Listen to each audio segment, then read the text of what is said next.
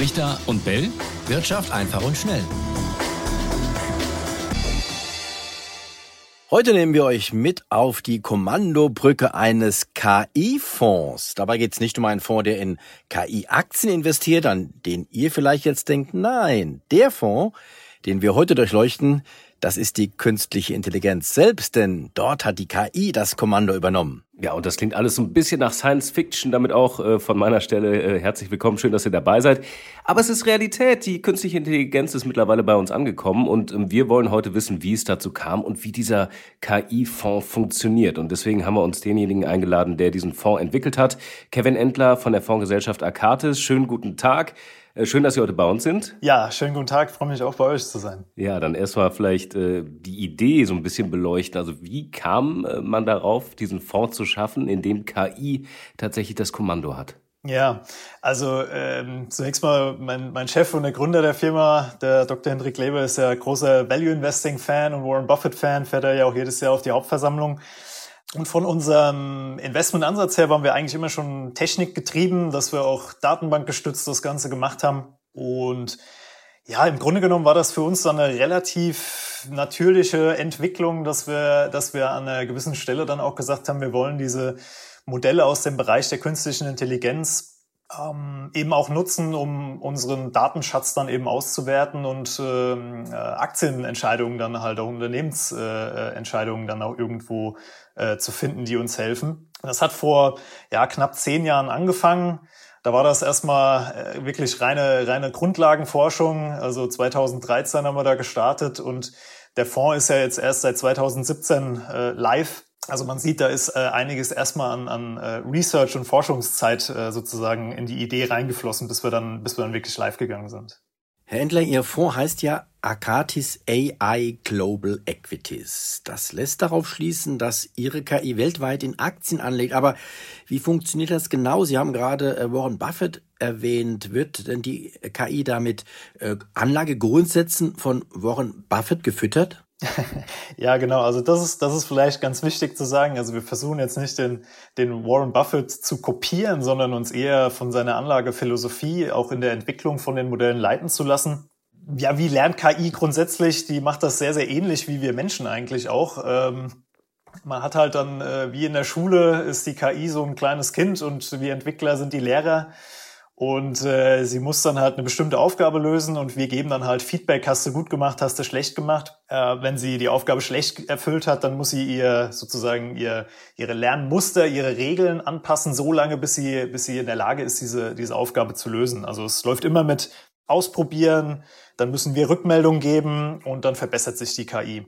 In unserem Fall im Fonds versuchen wir eigentlich ähm, im Grunde genommen das, was unsere menschlichen Kollegen auch äh, im Portfolio-Management machen, ähm, nachzuahmen in, in, gewisser Weise. Also wir gucken uns in den einzelnen Sektoren an, ähm, welche Firmen gibt es da und dann machen wir das so ein bisschen wie wenn wir drei jetzt äh, ein Bundesliga-Tippspiel äh, äh machen würden. Wir müssen einzelne Partien tippen äh, in unserem Fall sind das keine Partien, sondern wir müssen entscheiden, ist über die nächsten Monate eine Apple oder eine Microsoft in einer Partie? Welche würde ich da jetzt nehmen? In der nächsten Partie dann vielleicht eine Microsoft gegen eine Nvidia und so weiter und so fort. Also wir haben da millionenfache Partien sozusagen, die die KI ähm, analysieren muss und schauen muss, wen in, in welche Firma will ich investieren. Und die Datengrundlage ist auch eigentlich im Grunde genommen das Gleiche, was auch äh, unseren menschlichen Kollegen zur Verfügung steht. Also alles, was sie in ähm, Geschäftsberichten, in Quartalsberichten finden können, aber auch Gespräche zwischen den Managern von den Firmen mit den Analysten. Äh, das lässt sich ja mittlerweile auch sehr, sehr gut mit äh, so Large Language Models und, äh, und, und dergleichen auswerten. Also im Grunde genommen versuchen wir, ja, das, was die, was unsere menschlichen Kollegen äh, machen, äh, in gewisser Weise nachzuahmen ja, und der KI beizubringen. Das ruft ja jetzt alle auf den Plan, die sagen, KI ist das große Unheil und wird uns irgendwann mal komplett ersetzen. ähm, Braucht es dann Ihre Kollegen auf Dauer noch? Also wenn ich jetzt so zuhöre, klingt das ja erstmal nicht danach, oder? also bei uns ist das, ist das tatsächlich nicht so eine, so eine 0-1 schwarz-weiß äh, Sache, sondern eigentlich ist es für uns eher, dass wir uns gegenseitig weiterhelfen. Ne? Also auf unserer Seite gibt es Sachen, wo wir natürlich dann bei den Kollegen sehen, okay, die, äh, die äh, schauen sich noch dieses oder jenes an. Das habe ich im Moment noch gar nicht als Daten sozusagen im Modell drin. Das heißt, ich kann mich wiederum verbessern oder die KI besser machen. Und auf der anderen Seite äh, kommt bei uns dann natürlich auch äh, bei, den, bei den Umschichtungen auch immer wieder Aktienlisten raus, wo sich die Kollegen äh, ja, als, als Ideengeber sozusagen auch reinlesen können und ihre Performance wiederum verbessern können. Also bei uns ist das eher so ein, äh, äh, so ein gemeinsames Arbeiten, ähm, auch wenn das unterschiedliche Ziele sind in dem Sinne. Also, aber wir versuchen uns jetzt nicht gegenseitig arbeitslos zu machen bei uns. Ne. Also das heißt aber schon, der Mensch lernt schon von der Maschine. Genau, also das ist, äh, ist richtig. Der, der, der Mensch lernt von der Maschine. Ähm, weil das Interessante ist, dass die, dass unsere KI auch sehr gerne eher eher kleinere Firmen sucht und ähm, das sind ja durchaus dann auch Firmen, die ja, sag ich mal jetzt nicht so viel Beachtung finden ähm, und dementsprechend ist das für unser Team dann auch immer wieder ähm, ja ein guter Pool für für neue Ideen. Aber warum finden die Kollegen diese, diese kleinen Unternehmen nicht? Ja, das ist, das ist eine gute Frage. Man sieht ja schon sehr häufig, dass, ähm, dass ja, äh, in, in, in kleineren Teams man sich natürlich auch irgendwie aufteilen muss. Und es gibt ja halt irgendwie äh, jetzt in der Umschichtung muss die KI 3000 Firmen analysieren, um mal so eine Zahl äh, auch zu nennen. Wir haben jetzt im Team haben wir äh, vier, fünf Leute, die das sozusagen per Hand machen. Ähm, da ist es natürlich dann auch irgendwo unmöglich, äh, an einer gewissen Stelle dann so viele Firmen überhaupt äh, zu tracken. Ähm, ja, also es ist einfach eine, eine, eine Datenmenge, Datenmengenproblem sozusagen, dass, dass der Mensch da auch nicht alle Firmen findet. Das heißt, die eine KI kann quasi schon für fünf Mitarbeiter arbeiten, mindestens. ähm, also von der, von der Datenmenge, von der, von der Auswertung der Datenmenge ist das richtig, ja. Genau.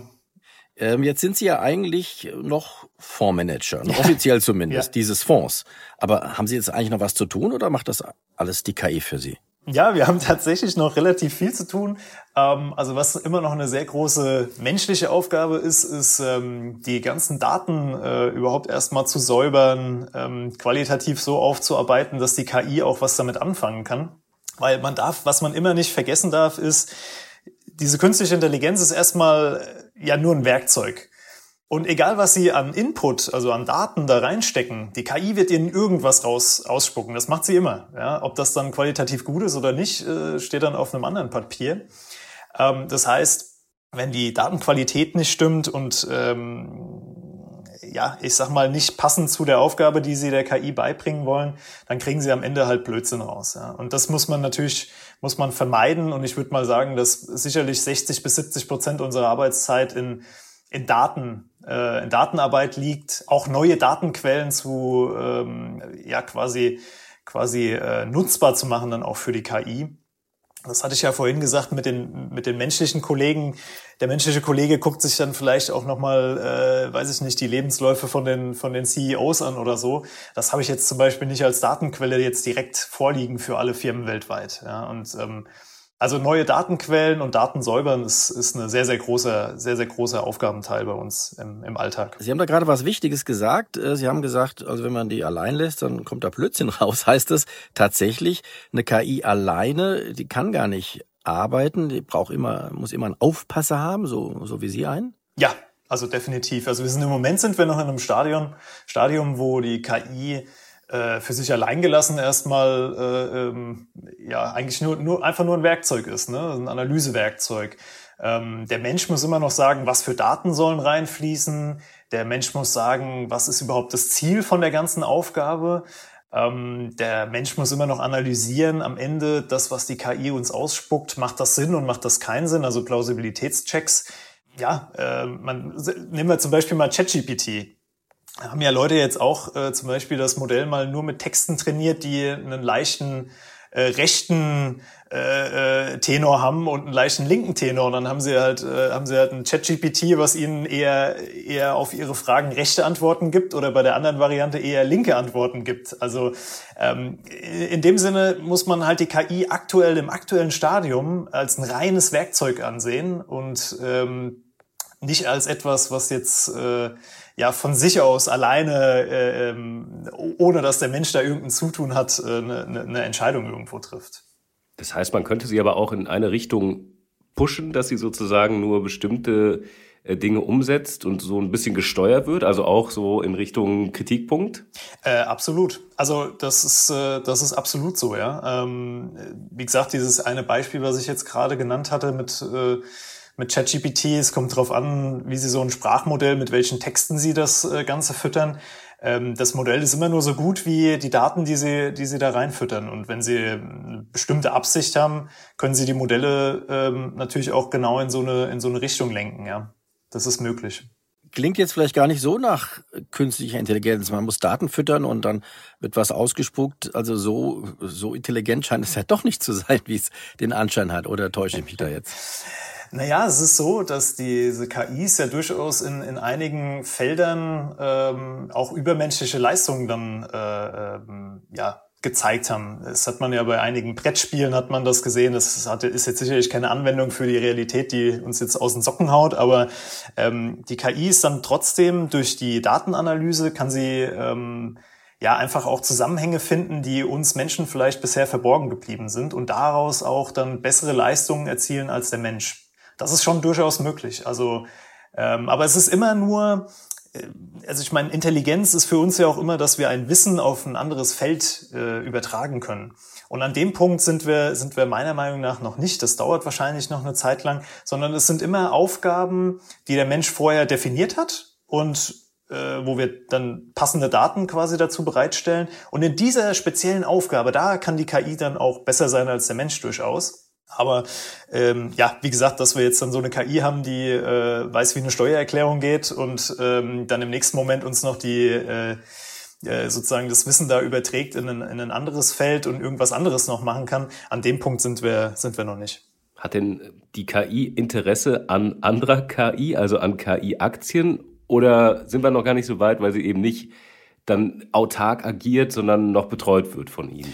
Ähm, hat sie jetzt bei uns ähm, nicht. Also äh, ähm, die ganzen, insgesamt auch die ganzen großen Titel äh, lässt die KI tatsächlich eher links liegen. Ähm, also wenn man sich so mal ein MSCI Welt anguckt, da sind die 200 größten Firmen, lässt die KI erstmal links liegen. Ähm, dementsprechend sind so Firmen wie Nvidia, Microsoft, Alphabet und so weiter, also wo, wo sozusagen dieses ganze Thema äh, ChatGPT und Large Language Models, äh, was jetzt so gepusht wird, ähm, äh, im, im Fonds nicht vertreten. Nee. Warum, warum wird das denn ignoriert?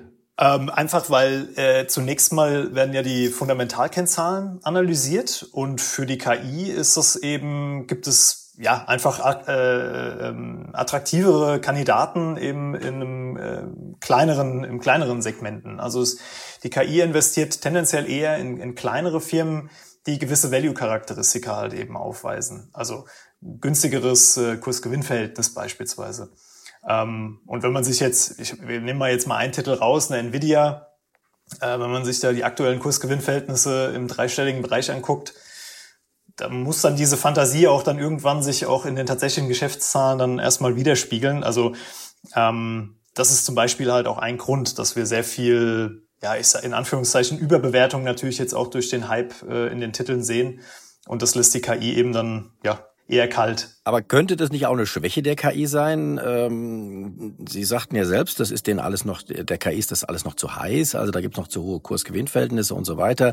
Die Gewinne sind noch nicht so hoch. Ähm, ja, dann investieren die vielleicht erst oder investiert die KI erst in solche Unternehmen, wenn der Zug schon längst abgefahren ist, also relativ spät? Ja, ähm, klar, das ist also durchaus, äh, durchaus möglich.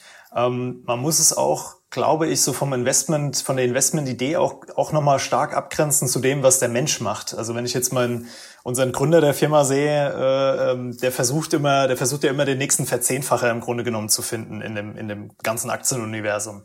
Und bei uns geht es eher darum, dass die KI in der Lage ist, ähm, innerhalb der Sektoren möglichst die zu finden, die, die innerhalb des Sektors eine Outperformance erzielen. Wie hoch die Outperformance ist, ist erstmal, ist erstmal zweitrangig, sondern erstmal nur, dass sie das, dass sie das hinkriegt. Und das Ding ist dann, dass das Portfolio eher in der Breite gut läuft, sie aber selten einen Titel finden werden, der sich jetzt verx-facht im, im Portfolio. Mein Chef vergleicht es auch dann immer äh, ganz gerne. Er versucht halt den nächsten Mammutbaum äh, quasi äh, zu finden, der, der, der in die, in die Wolken wächst. Und äh, mein Kollege und ich, wir sind halt eher äh, die Heckenschneider, die alle sechs Monate dann das Portfolio neu, äh, neu zusammenstellen und die Hecken äh, äh quasi runterschneiden auf, auf das Portfolio. Ähm, also es ist einfach vom Investmentansatz her sehr, sehr, sehr unterschiedlich. Also eine interessante Erkenntnis tatsächlich, die ich jetzt hier mitnehme, ist, die KI mag äh, die KI selbst jetzt noch nicht als Aktie, auch den Boom offenbar nicht. Vielleicht können Sie uns mal sagen, ein Beispiel für eine Aktie, die die KI besonders mag, die sie jetzt ausgesucht hat. Ja, also äh, vielleicht ein Titel, der erstmal eher verwunderlich für uns war. Vor knapp einem Jahr hat die KI sich entschieden, in die World Wrestling Entertainment zu investieren. Äh, also diese Firma, die man vielleicht, also kenne ich noch aus der Jugend mit, mit Hulk Hogan und so weiter, äh, diese, diese Wrestling-Kämpfe. Äh, das wirkt erstmal so ein bisschen seltsam auf den, auf den ersten Blick, aber wenn man sich das äh, ein bisschen genauer anschaut, kann man sich da als Value-Investor tatsächlich recht wohlfühlen, weil ähm, ist ja hauptsächlich Veranstaltungen. Da hat es natürlich so einen Corona-Knick gegeben, was Veranstaltungen angeht, aber die sind jetzt wieder eigentlich auf den Leveln wie vor, vor der Pandemie. Und das Schöne ist, was man sieht, ähm, die haben eine sehr, sehr starke Preissetzungsmacht und eine sehr, sehr loyale Fanbase. Also ähm, die können mittlerweile, äh, haben sie den, den höchsten durchschnittlichen Ticketpreis in ihrer kompletten Historie, den sie abrufen können. Und äh, ich habe jetzt Bilder gesehen vom, also im, im Frühjahr gab es eine Veranstaltung WrestleMania 39, da waren knapp 162.000 Leute über ein Wochenende in dem, in dem Stadion in Los Angeles. Also ganz abgefahrene Bilder ähm, und die Leute sind bereit, da Geld für auszugeben. Und auf den ersten Blick, ja, wie gesagt, erst klingt es erstmal so ein bisschen wild. Beim genaueren Hinschauen ist es eigentlich ein sehr schönes Geschäftsmodell mit einem, wie wir Value-Investoren ja immer sagen, so ein Burggraben. Also das Geschäftsmodell ist von außen sehr, sehr schwer angreifbar oder replizierbar. Ähm, und ähm, ja, also mit sowas fühlen, fühlen wir uns auch ganz wohl. Ja. Das heißt, Sie rennen jetzt alle in Unterhemden und knackigen Leggings durch die Gegend im Büro. Ja. Aber was sich viele vielleicht fragen, wenn sie jetzt zuhören, wie ist das mit der Gesamtentwicklung? Also wenn wir es jetzt vergleichen mit ähm, einem klassischen wie hat sich jetzt Ihrer entwickelt? Also hat der besser abgeschnitten im Vergleich mit, äh, mit, mit einem menschlichen Manager? Mhm. Vielleicht auch daran nochmal die Frage geknüpft, gab es schon mal einen tatsächlichen Reinfall? Hat die KI auch schon mal richtig daneben gegriffen? Ja, absolut, ja. Also vielleicht auch von, von Jahresanfang hat die KI in einen Verlag in den USA investiert ähm, wo einige Monate später dann auch äh, eine Restrukturierung dann angesagt wurde. Und das hat sie, ja, das war was, was sie jetzt nicht so, nicht so im Blick hatte. Ja? Also das ist, war jetzt zum Beispiel was, wo es nicht so gut gelaufen ist. Und zu dem Thema, wie gut ist die KI jetzt? Ähm, wir haben tatsächlich äh, in dem Fonds auch unsere Erfahrungswerte äh, ähm, durchaus schon gemacht, weil in den ersten zwei Jahren, also von 2017 bis 2019, hat die KI tatsächlich nicht das Ergebnis erzielt, äh, was wir uns ursprünglich vorgenommen hatten. Ähm, die KI hat zwar kein Geld verloren, also 0% Rendite im Grunde genommen über die zwei Jahre, aber hat halt eben keine, keine Outperformance gegen, gegen den Weltindex MSCI Welt erzielt, was ursprünglich das Ziel war. Und wir haben uns danach halt hingesetzt und haben geschaut, okay, was hat gut funktioniert, was hat nicht gut funktioniert, wo haben wir vielleicht die KI überlastet äh, ähm, und wo, wo schlägt sie sich halt sehr, sehr gut. Ähm, und seitdem wir den Prozess, die Modelle umgestellt haben, alles ein bisschen genauer definiert haben, äh, in den letzten vier Jahren haben wir jetzt dann knapp 12 Prozent Outperformance gegen MSCI Welt und auch gegen den gegen unsere menschlichen Counterparts äh, hier in der Firma über diesen Zeitraum, jetzt über den kurzen Zeitraum sind wir, so haben wir auch die Nase vorne. Also ähm, ja, also sieht über die letzten vier Jahre sieht es sieht es sehr gut aus. Wobei man auch sagen muss, ich habe mir mal den Chart jetzt hier parallel aufgerufen von Ihrem Fonds. Ja. Äh, tatsächlich äh, eigentlich richtig gut gelaufen ist er nur im Jahr 21 der Fonds und seit Anfang 22 äh, geht er mehr oder weniger seitwärts, dümpelt also dahin. Das ist richtig. Also wir hatten jetzt ähm, so im letzten Jahr hatten wir das Thema gehabt, dass ähm, der Markt eben sehr sehr stark durch die großen Titel halt getrieben wird. Äh, das hat man ja vielleicht auch schon den einen oder anderen Chart jetzt im Laufe des Jahres gesehen. Und der Anlagestil von der KI ist halt eher in, in, in kleineren Titeln.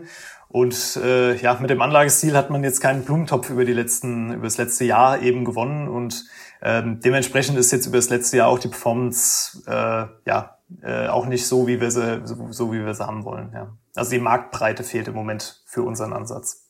Was sind denn jetzt die Dinge auf der Liste, an denen Sie jetzt noch akut schrauben müssen? Und wann sind wir dann so weit, dass es vielleicht nur noch äh, KI-gestützte Fonds gibt?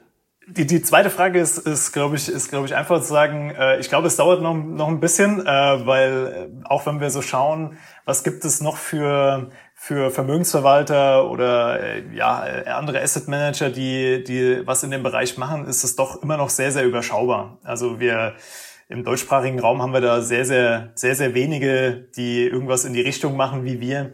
Und häufig ist es dann auch so, dass die das vielleicht dann auch für andere Assetklassen machen oder dann auch andere Daten benutzen, vielleicht eher, eher Preisdaten benutzen, um, um ihre KI zu trainieren. Also äh, ich glaube, das, das, das hat noch einen sehr, sehr, sehr, sehr langen Weg vor sich, bis sich das äh, im Asset Management etabliert hat.